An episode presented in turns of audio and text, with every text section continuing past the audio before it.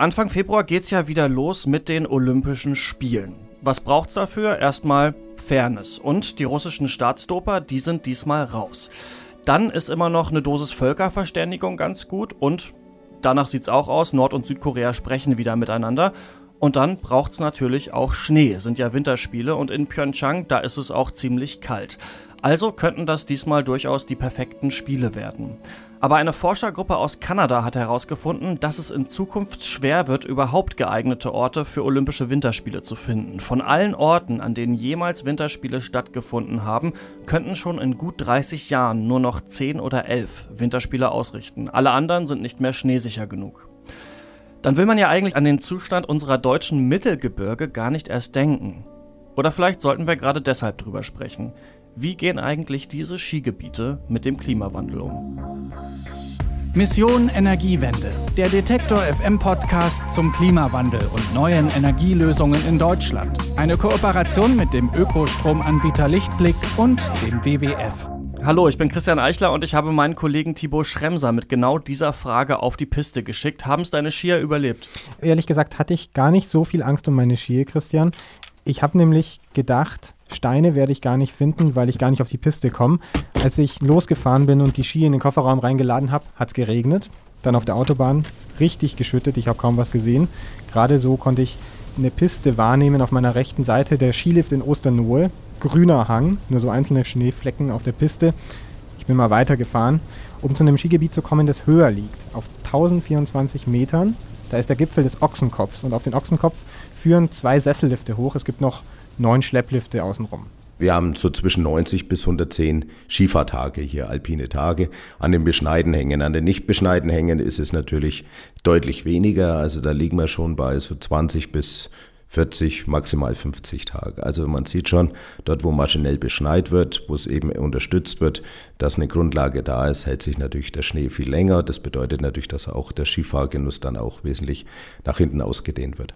Der Skifahrgenuss. Mhm. Du merkst, da brennt einer für seine Region und will sie uns schmackhaft machen. Das ist Andreas Munder, der Chef der Tourismus- und Marketing GmbH Ochsenkopf.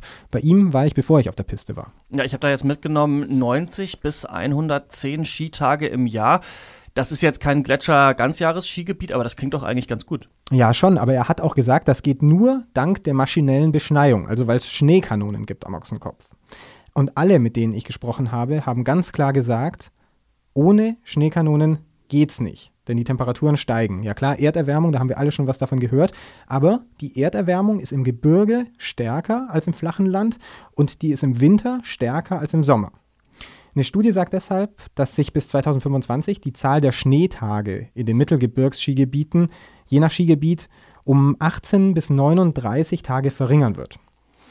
Okay, also der Klimawandel, der ist auch schon dort zu spüren, aber man könnte ja sagen, es gibt Schneekanonen, also die haben das im Griff, die knallen sich einfach künstlichen Schnee auf die Pisten. Aber fürs Produzieren von diesem künstlichen Schnee braucht es entsprechende Temperaturen. Am Ochsenkopf gab es die offensichtlich in den letzten Jahren, also genug Tage mit Minusgraden, damit man eben auch eine ausreichende Schneedecke produzieren kann für die Tage, wo es dann zu warm wird. Und so ein Mittelgebirgswinter, der hat diese Tage einfach immer mal wieder zwischendrin. Ich war trotzdem skeptisch, ob das wirklich hinhauen würde mit dem Skifahren an dem Tag, als ich da mit Andreas Munder zusammensaß, wir beide vor einer Tasse Kaffee. Ich hatte mein Auto vor die Tür ähm, in so eine Art Schneewehe reingestellt, aber mhm. ob der Schnee wirklich dick genug ist und nicht beim ersten Schwung wieder weggefahren ist, hm, ich war nicht sicher. Also Pisten sollten, sollten heute ganz gut gehen. Es hat über Nacht geschneit. Es war nasser Schnee.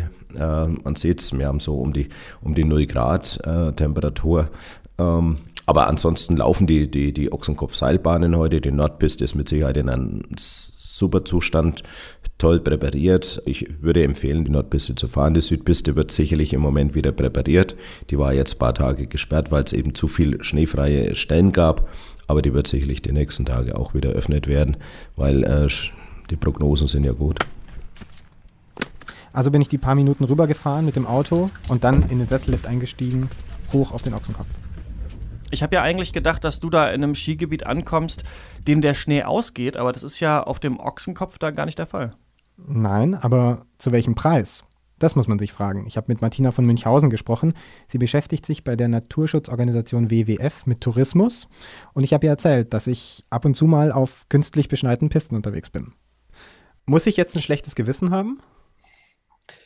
Äh, ja, schon ein bisschen, würde ich sagen. Äh, denn ähm, es ist natürlich so, dass Skipisten, die künstlich beschneit sind, besondere Anforderungen haben, was den Energieaufwand angeht, was die Technologien angeht, äh, die das alles ermöglichen, die nicht umweltfreundlich sind oder die belastend sind für die Landschaft und für die Umwelt. Also ganz konkret, Wasser.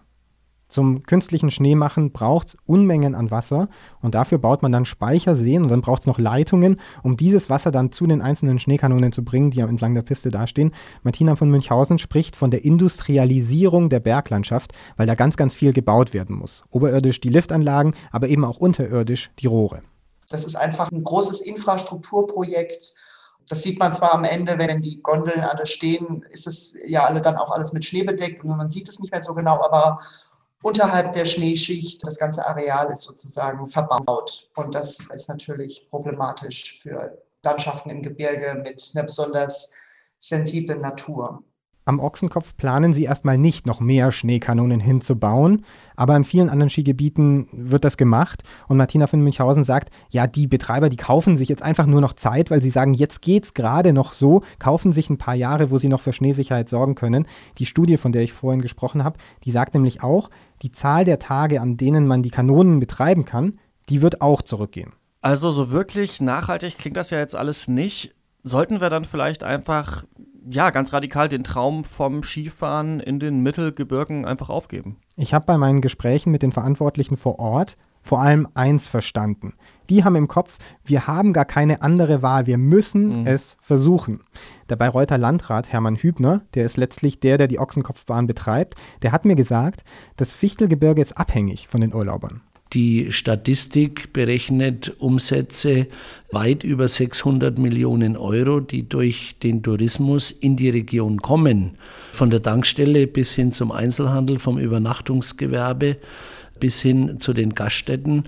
Also man darf die Wirtschaftskraft hier nicht unterschätzen. Warum soll der Gast in eine Region kommen, in der es keine Highlights gibt? 20 Millionen Euro möchte der Landrat in neue Highlights investieren.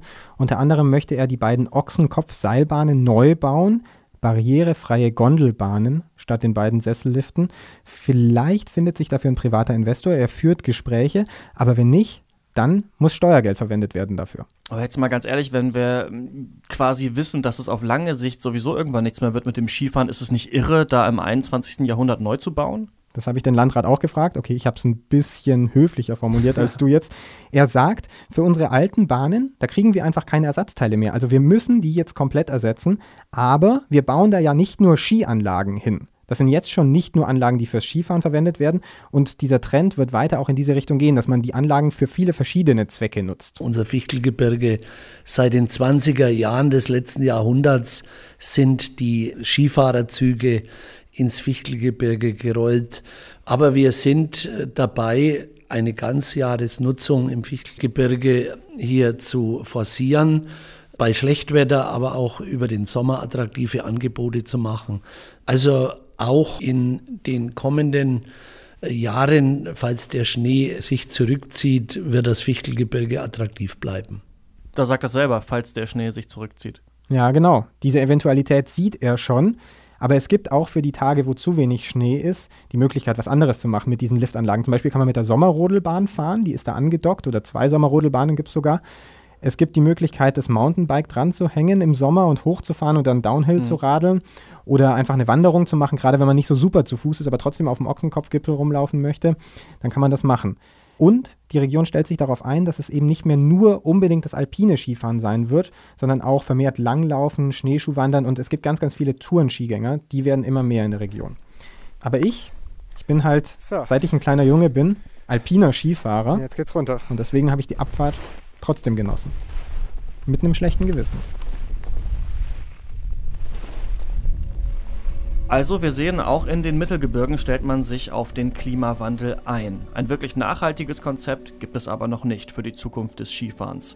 Das sieht beim Verkehr ja anders aus. E-Autos sind da die Hoffnung von vielen und genau darum soll es auch in der nächsten Folge Mission Energiewende gehen. Ich spreche da mit meiner Kollegin Rabea Schlotz, die ist nämlich der Frage nachgegangen, wie grün Elektroautos wirklich sind und sie ist nach Ludwigsburg gefahren, denn die Stadt hat ein komplett nachhaltiges Mobilitätskonzept entwickelt. Falls Sie diese Folge nicht verpassen wollen, dann abonnieren Sie einfach diesen Podcast. Das geht bei Apple Podcasts, bei Spotify, bei Deezer, bei Soundcloud und natürlich auch bei jeder anderen Podcast-App Ihrer Wahl. Mein Name ist Christian Eichler. Danke fürs Zuhören und bis nächste Woche. Mission Energiewende. Der Detektor FM Podcast zum Klimawandel und neuen Energielösungen in Deutschland. Eine Kooperation mit dem Ökostromanbieter Lichtblick und dem WWF.